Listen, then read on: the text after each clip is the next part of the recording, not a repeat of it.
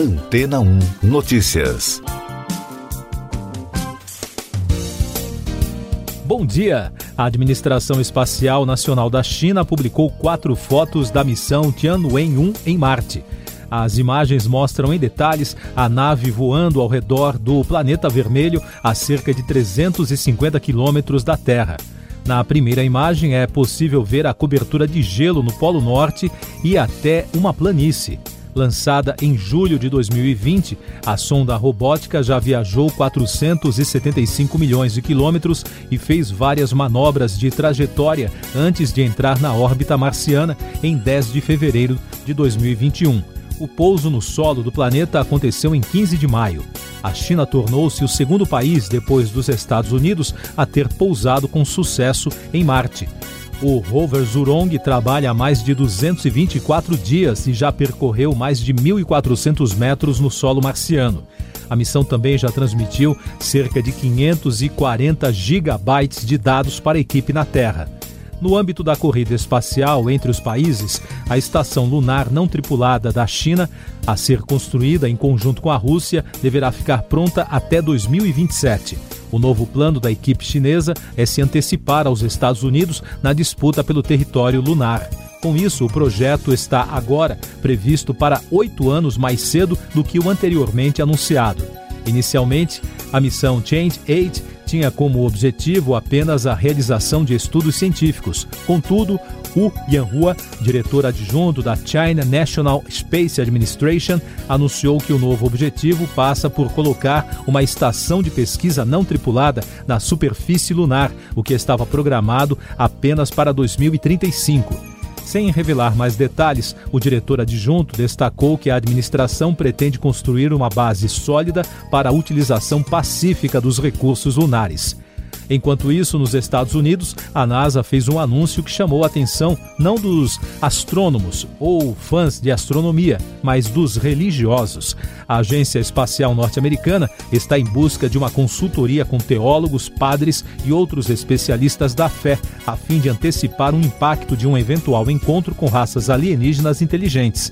De acordo com uma matéria veiculada no jornal britânico The Times, 24 especialistas, entre padres católicos, pastores evangélicos, budistas, muçulmanos, hinduístas e representantes de religiões africanas, estão participando de uma pesquisa veiculada pela agência. A ideia é estipular maneiras sobre como as religiões podem se preparar para um encontro de terceiro grau que pode vir a desafiar algumas doutrinas. E na sequência você vai ouvir no podcast Antena 1 Notícias. Bolsonaro evolui bem e sonda nasogástrica é retirada, informa hospital. Maioria reprova a exigência de atestado médico para vacinar crianças, anuncia a Secretaria da Saúde. Prefeitura do Rio cancela carnaval de rua. São Paulo estuda transferir festa para autódromo de Interlagos. A equipe médica que cuida do presidente Jair Bolsonaro retirou na terça-feira a sonda nasogástrica do paciente. De acordo com o boletim médico divulgado pelo Hospital Vila Nova Star, o presidente evolui com boa aceitação da dieta líquida, o que motivou a retirada da sonda. Os médicos que acompanham o presidente descartaram a necessidade dele passar por uma nova cirurgia, mas ainda não há previsão de alta. O resultado da consulta pública realizada pelo Ministério da Saúde sobre a imunização de crianças contra a Covid-19 apontou que a maioria das pessoas é contrária à prescrição médica no ato da vacina. Por volta de 100 mil pessoas participaram até o dia 2 de janeiro. A informação foi divulgada por Rosana Leite de Mello, secretária extraordinária de enfrentamento à Covid-19, em audiência pública na terça-feira. O carnaval de rua na cidade do Rio de Janeiro está cancelado. Segundo o prefeito Eduardo Paes, a decisão foi tomada após uma reunião com os representantes dos blocos da cidade. Já os desfiles na Sapucaí estão mantidos. Em São Paulo, a prefeitura estuda transferir a festa de rua para o Autódromo de Interlagos. A decisão será anunciada amanhã. Já os desfiles não devem ser alterados e continuam previstos para o sambódromo da cidade. Essas e outras notícias você ouve aqui na Antena 1. Oferecimento Água Rocha Branca. Eu sou João Carlos Santana e você está ouvindo o podcast Antena 1 Notícias. Informações da Covid no mundo.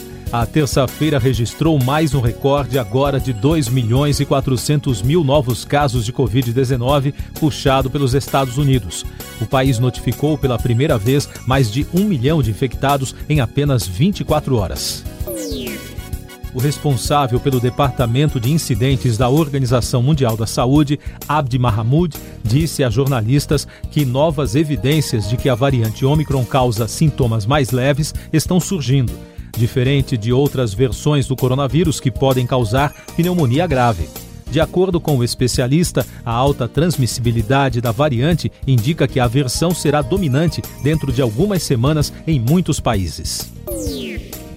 No Brasil, com a normalização da divulgação de dados pelos estados após o apagão do Ministério da Saúde, o país contabilizou na terça-feira 178 mortes por Covid e soma agora 619.426 óbitos desde o início da crise de saúde. Os números mostram que a média móvel de mortes nos últimos sete dias ficou em 96, com tendência de estabilidade. Em casos confirmados, o país soma agora mais de 22 milhões e 300 mil. Já a média de casos está em mais de 9.800, um aumento de 253%. E os dados da vacinação mostram que já passa de 143 milhões e 700 mil o número de brasileiros que completaram a imunização contra a Covid-19, o que representa 67,37% da população.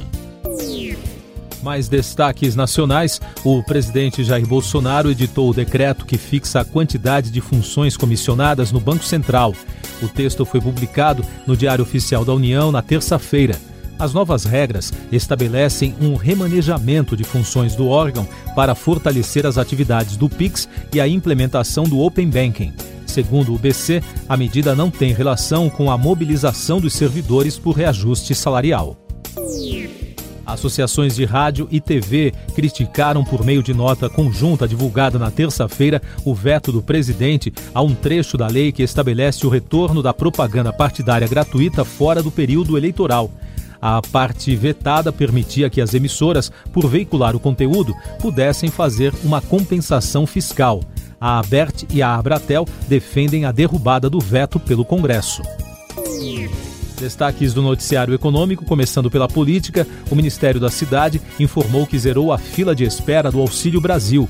Por meio de nota, a pasta afirmou que incluiu 2 milhões e 700 mil famílias no programa em janeiro. Com isso, neste mês, o total de beneficiários ultrapassará 17 milhões de famílias. De acordo com a pasta, este é o maior público atendido por um programa federal de transferência de renda. O processo de ingresso e permanência das famílias no programa depende da disponibilidade de orçamento para o governo poder pagar o benefício e ocorre a partir da inscrição no Cadastro Único para Programas Sociais, o CAD Único. A rede hoteleira do Rio de Janeiro atingiu 96% de ocupação na noite do Réveillon. O resultado confirma a expectativa do setor. De acordo com a avaliação de técnicos, as medidas sanitárias, como a exigência de comprovante de vacina para acesso a hotéis, restaurantes e pontos turísticos, contribuíram para dar tranquilidade aos turistas na escolha do destino.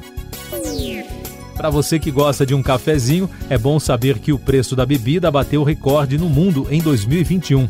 Na avaliação da FAESP, a Federação da Agricultura e Pecuária do Estado de São Paulo, o resultado deve-se ao contexto de demanda externa aquecida e menor oferta em vários países por conta de condições climáticas. O preço negociado na Bolsa de Nova York encerrou dezembro a 226 dólares, uma alta de 76% em comparação com 2020.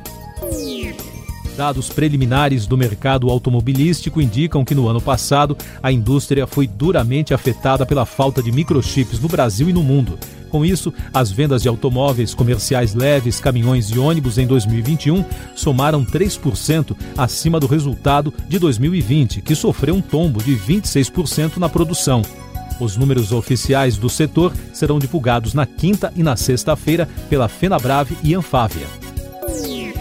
Após quase dois anos sem voos internacionais por conta da Covid-19, a aérea Flybond retomou as operações entre Argentina e Brasil. A empresa que planeja aumentar as rotas ao longo do ano retomou o destino de Florianópolis, em Santa Catarina, com seis frequências semanais para a primeira quinzena do mês. Para o Rio de Janeiro e São Paulo, haverá duas frequências semanais durante o mês de janeiro. Tecnologia. Celulares fabricados pela empresa BlackBerry deixarão de funcionar a partir desta semana. Os modelos devem perder as funções com o passar do tempo. O impacto será maior nos produtos com sistema OS nas versões 7.1 e 10. Já os modelos com sistema Android devem continuar funcionando normalmente. Analistas consideram a mudança o fim de uma era, pois os smartphones corporativos que viraram febre entre executivos, políticos e fãs no início dos anos 2000 foram pioneiros no envio de e-mails e mensagens instantâneas, mas perderam a preferência dos usuários com a chegada de outros aparelhos concorrentes. Destaques internacionais: a imprensa europeia informou que um homem condenado na Polônia há mais de 20 anos por assassinato foi preso em Varsóvia por não usar máscara dentro de uma loja. De acordo com a agência France Press, o homem de 45 anos foi levado para um centro de detenção preventiva. Ele deverá cumprir uma sentença de 25 anos de prisão. Um brasileiro trabalhou ilegalmente nos Estados Unidos como comissário de bordo da United Airlines por 23 anos, com uma identidade roubada.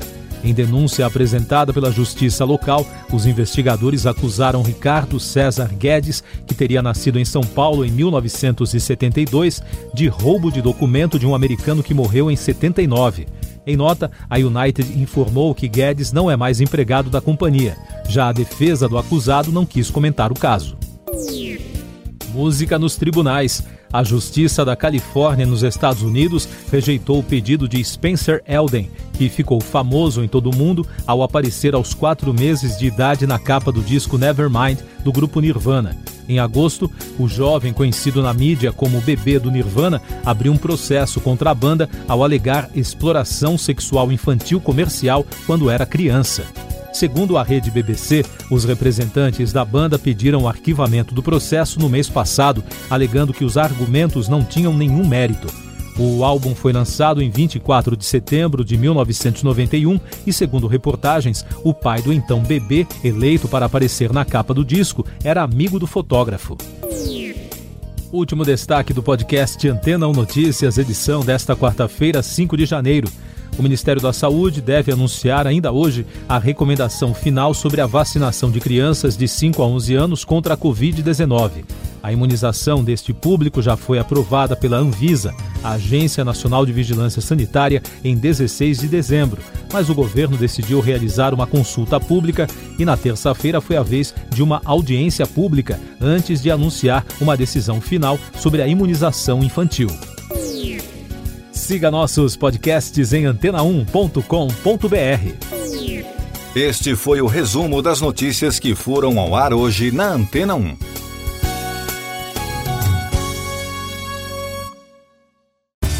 Depois de tanto conteúdo legal, que tal se hidratar com água rocha branca?